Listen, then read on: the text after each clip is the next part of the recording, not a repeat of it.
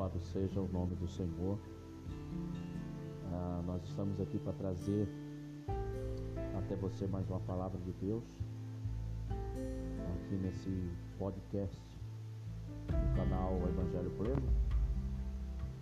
Texto bíblico da carta que Paulo escreveu aos Romanos, Romanos capítulo 1, versículo 16, está escrito assim a palavra de Deus, porque eu não me envergonho do Evangelho pois ele é o poder de Deus para a salvação de todo aquele que nele crê, primeiro do judeu e também do grego.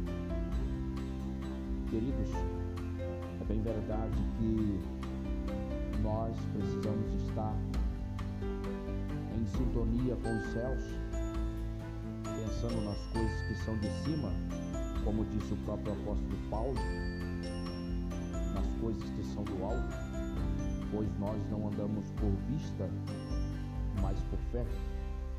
Nós não andamos por aquilo que os nossos olhos podem ver, mas nós andamos por aquilo que a nossa fé acredita, num Deus soberano, num Deus sobrenatural, num Deus de excelência, num Deus todo-poderoso. A palavra de Paulo trazida aos Romanos, em tempos difíceis que atravessava a igreja, e que o próprio apóstolo também passava, ele traz um recado à igreja, pois havia uma grande perseguição naquele tempo, devido à mensagem do Evangelho, a mensagem acerca da ressurreição de Cristo. Era uma mensagem que perturbava, que incomodava os inimigos do Evangelho. E Paulo traz esse, esse recado aos romanos, a igreja que estava em Roma, dizendo: Porque eu não me envergonho do Evangelho. E nessa palavra, nesse podcast, eu quero trazer para você e dizer para você, assim como Paulo disse aos romanos: Não se envergonhe do Evangelho. Não se envergonhe da mensagem da cruz. Pois saiba que foi na cruz que Jesus conquistou o nosso direito de salvação pela graça mediante a fé. E saiba que ao passar pela cruz e ressuscitar no terceiro dia, Ele nos garantiu o direito à salvação e a entrada gratuita para irmos morar no céu com Deus para todos sempre. Eu sei que há muitas coisas que vão surgindo, que vão aparecendo que vão tentando abafar a mensagem do Evangelho. Mas ainda assim, nesses dias, existem homens e mulheres, uma geração, na qual Deus acredita e nós acreditamos também, que não vai se envergonhar do Evangelho. A palavra do Senhor nos diz no Evangelho de Mateus, capítulo 7, os versículos 32 e 33. Começando pelo versículo 32, diz assim: Pois todo aquele que me confessar diante dos homens, eu também o confessarei diante de, meus, de meu Pai que está nos céus. E todo aquele que me negar diante dos homens, eu também o negarei diante de meu Pai e dos anjos que estão nos céus. Então não se envergonhe do Evangelho, não se envergonhe da mensagem da cruz, porque eu tenho certeza que Deus não se envergonha de você. Não se envergonhe da mensagem do Evangelho, pois carregamos nela o peso da salvação. Uma palavra que traz direção, uma palavra que traz consolo, uma palavra que traz exortação, uma palavra que traz para nós aleluia, alívio, que traz para nós o refrigério, que traz para nós o consolo e o conforto. De como disse o próprio apóstolo Paulo aos Romanos, capítulo 8, versículo 18. Eu bem sei que as aflições deste tempo presente não hão de se comparar com a glória que está para ser revelada em nós. Então tenha certeza, querido, que embora todo o sofrimento, toda a dificuldade, coisas maiores e melhores de Deus estão esperando por você. estão esperando por mim, estão esperando por nós. Creia, pois eu sei que o Senhor fará grandes coisas por nós e nós ainda ficaremos muito mais alegres. Não, é? não se envergonhe do Evangelho. O Evangelho carrega em si o peso da salvação, peso da vida eterna. O Evangelho que carrega em si, na sua essência, a verdade de que Jesus é o único caminho, a única verdade, a única vida. E que ninguém vai ao Pai a não ser por Ele, conforme Ele mesmo disse isso em João 14, 6. O Evangelho que leva em si a essência da palavra. O Evangelho que carrega em si uma palavra poderosa, capaz de mudar vidas e histórias como fez ao longo de mais de dois mil anos e muitos mais.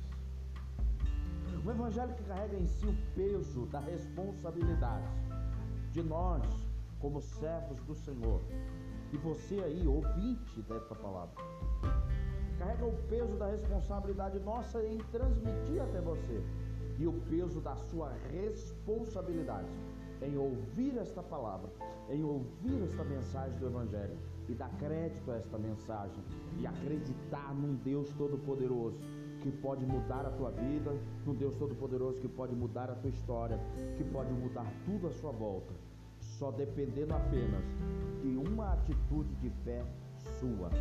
Apenas uma atitude de fé da sua parte, para que o Senhor então possa agir na sua vida para que o Senhor então possa fazer algo novo, algo diferente em você. O Evangelho que carrega em si o peso de ser a representação do próprio Cristo, sendo Cristo a palavra viva de Deus encarnado.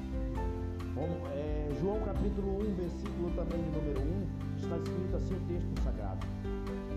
Porque no princípio era Deus, e o Verbo estava com Deus,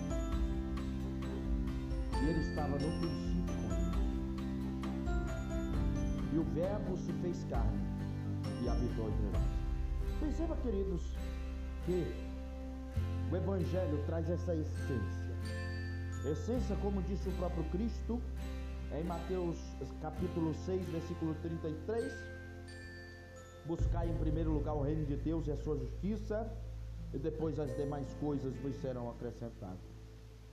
Traz uma mensagem do reino de Deus uma mensagem do reino que Paulo fala aos romanos, dizendo: Olha, o reino de Deus não é comida nem bebida, mas é paz, alegria no espírito. Querido, creia, creia, acredite.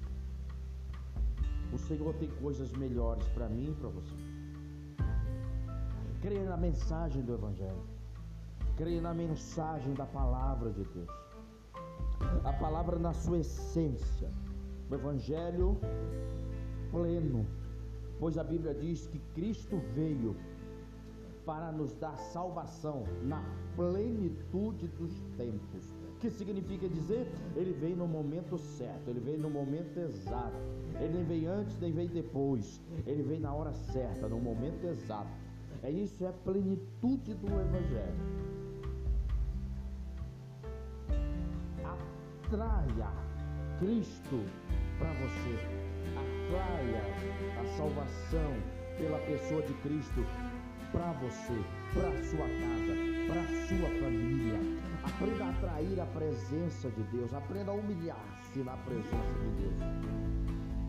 Pois a palavra do Senhor nos diz que aquele que se humilha, o Senhor o exalta. Mas aquele que a si mesmo se exalta, o Senhor o humilhará. Aprenda a atrair a atenção de Deus como é que eu faço para atrair a atenção de Deus, pastor? Simples. Aprenda a depender totalmente de Deus. Aprenda que você sem Deus não é nada. E Deus sem você continua sendo Deus. Não é Deus que precisa da gente, é a gente que precisa de Deus. Nós não somos a última bolacha do pacote, nós não somos a última Coca-Cola encontrada no deserto figuradamente falando, mas nós somos pessoas, seres humanos, que dependemos sim, totalmente de um Deus soberano e todo-poderoso, que habita nas maiores alturas, que habita nas alturas celestes, de um Deus que é soberano, de um Deus que é onipresente, que significa dizer que ele está em todos os lugares. Um Deus que é onisciente, que significa dizer que ele conhece todas as coisas. E um Deus que é onipotente, que significa dizer um Deus que tem todo o poder. Todo o controle está nas mãos de Deus. Por mais difícil que seja o momento, o Senhor tem dias melhores. Está chorando, Ele te consola. Está triste, Ele é a sua alegria. Pois a alegria do Senhor é a nossa força, como diz a palavra de Deus. Você está alegre? Cante louvores. Aleluia. Porque Deus tem sempre o melhor para você. Está com sede? Ele é a água. Está com fome? Ele é o pão.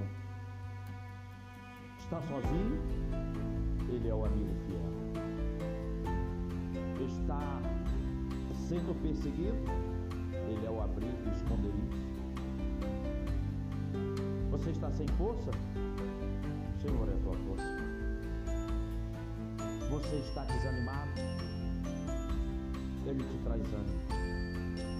Você está ferido? Ele te sara. Você está se sentindo em um dia difícil, conturbado, aflito, angustiado? Ele sabe muito bem o que é isso. E ele está pronto, de braços abertos para te abraçar, para te acolher, para dizer para você: meu filho, eu sou o teu Deus e eu te amo e eu quero o melhor para você. Só é necessário que você creia em mim e deposite a sua confiança em mim. Salmo 118, versículo 8. Melhor é confiar no Senhor do que confiar nos homens. Creia no Evangelho. Creia na mensagem do Evangelho. O Evangelho pleno, puro, santo. Que esta palavra invada o teu coração. Que as ricas bênçãos de Deus invada a tua vida, a tua casa, a tua família. Receba esta palavra e seja abençoado em nome do Senhor Jesus Receba a sua bênção em nome de Jesus. Amém.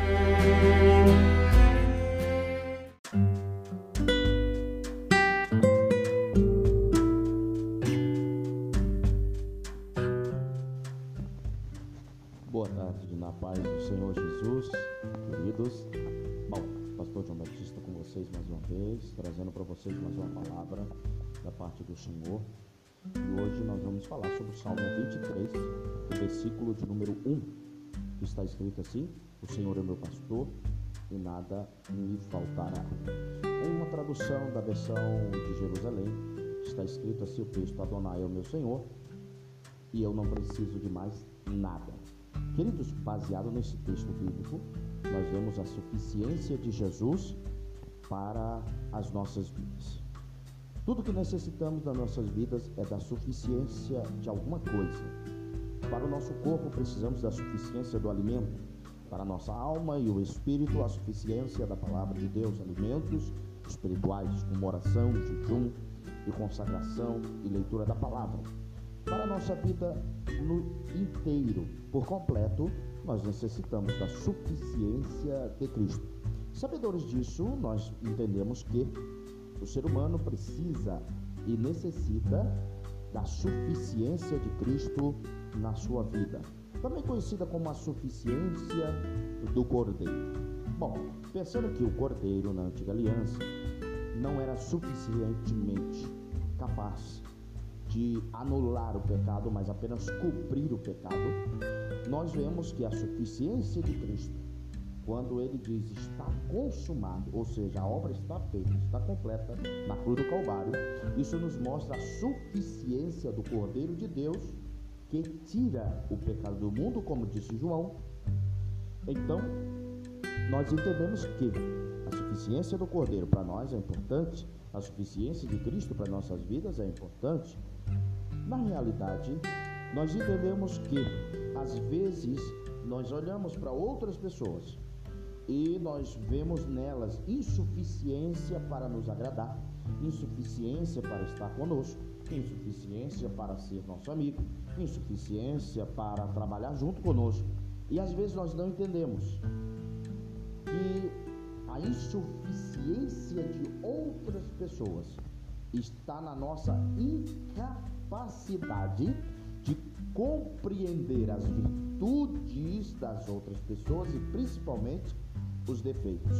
Pois, como perfeito não somos, a suficiência das outras pessoas está em encaixar as virtudes dela nos nossos defeitos e as nossas virtudes no defeito dela. Entendendo então a palavra que Jesus disse no Sermão da Montanha, quando ele disse: Hipócritas, por que enxergas o cisco no olho do teu irmão e não enxerga a trave que está no seu? Ou seja, isso é a insuficiência nossa na incompreensão das virtudes e dos defeitos a outra pessoa.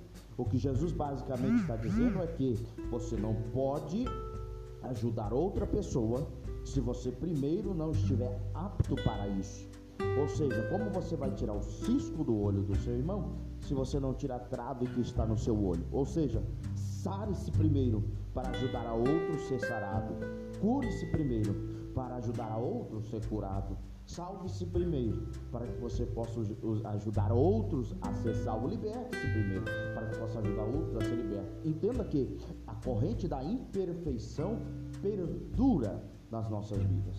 Nós vamos sendo aperfeiçoados a cada dia. Somos santos, imperfeitos, mas vamos sendo aperfeiçoados por intermédio da palavra de Deus, da pregação do Evangelho, e assim nós vamos conquistar, como diz a Bíblia, a, a estatura de varões perfeitos na presença de Deus, de servos e servas de Deus perfeitos na presença de Deus. E quando esse dia se completar, aí vai se cumprir o que diz Paulo aos Coríntios, 1 Coríntios capítulo 15, versículo 51, eis que vos digo um mistério, nem todos dormiremos, mas ao piscar de olhos, no soar da última trombeta, os mortos ressuscitarão primeiro e nós, os vivos, seremos transformados. E aquilo que é mortal se revestirá da imortalidade, aquilo que é corruptível se revestirá da incorruptibilidade. Então cumprir-se-á a palavra que diz: estragada foi a morte na vitória. Ou seja, nesse dia nós alcançaremos de verdade a completude, ou seja, a ação completa do Espírito Santo em nossa vida e aí sim nós estaremos alcançando a estatura de servos e servas de Deus, perfeitos em Cristo, mediante o Espírito.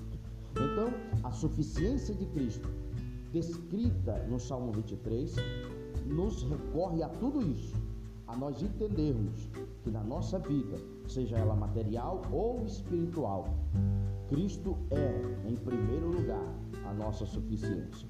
Tudo que nós precisamos é de Jesus. Porque quando nós temos Jesus, quando confiamos em Jesus, então a porta se abre, a vitória vem, a bênção chega, tudo por meio de Cristo. Então a suficiência de Cristo para nós está tanto na vida material quanto na vida espiritual. Em todos os segmentos da nossa vida, nós necessitamos da suficiência de Cristo. Entendamos que a suficiência de Cristo para nós é tudo o que nós precisamos. Porque, como disse o próprio Cristo em Mateus 6,33, buscar em primeiro lugar o reino de Deus e a sua justiça, e as demais coisas vos serão acrescentadas. O Salmo 118, verso 8 diz: É melhor confiar no Senhor do que confiar nos homens. Isso é a suficiência do Senhor, de Cristo, para a nossa vida. Então, confiemos em Cristo e saiba que a insuficiência de outras pessoas está na nossa incapacidade de compreender as virtudes e principalmente os defeitos que elas têm. Fique com a suficiência de Cristo e você vai poder amar os seus inimigos e orar pelos que te perseguem, como Cristo disse em Mateus 5, 11 e 12. Então perceba que tudo que nós precisamos é de Cristo. Tudo que você precisa é de Jesus. Fique com essa palavra e que Deus abençoe você, o seu coração, sua família, em nome do Senhor Jesus. Que a paz do Senhor, que excede todo entendimento, reine na tua vida e no teu coração. Em nome de Jesus. Amém. A paz do Senhor e até o próximo podcast.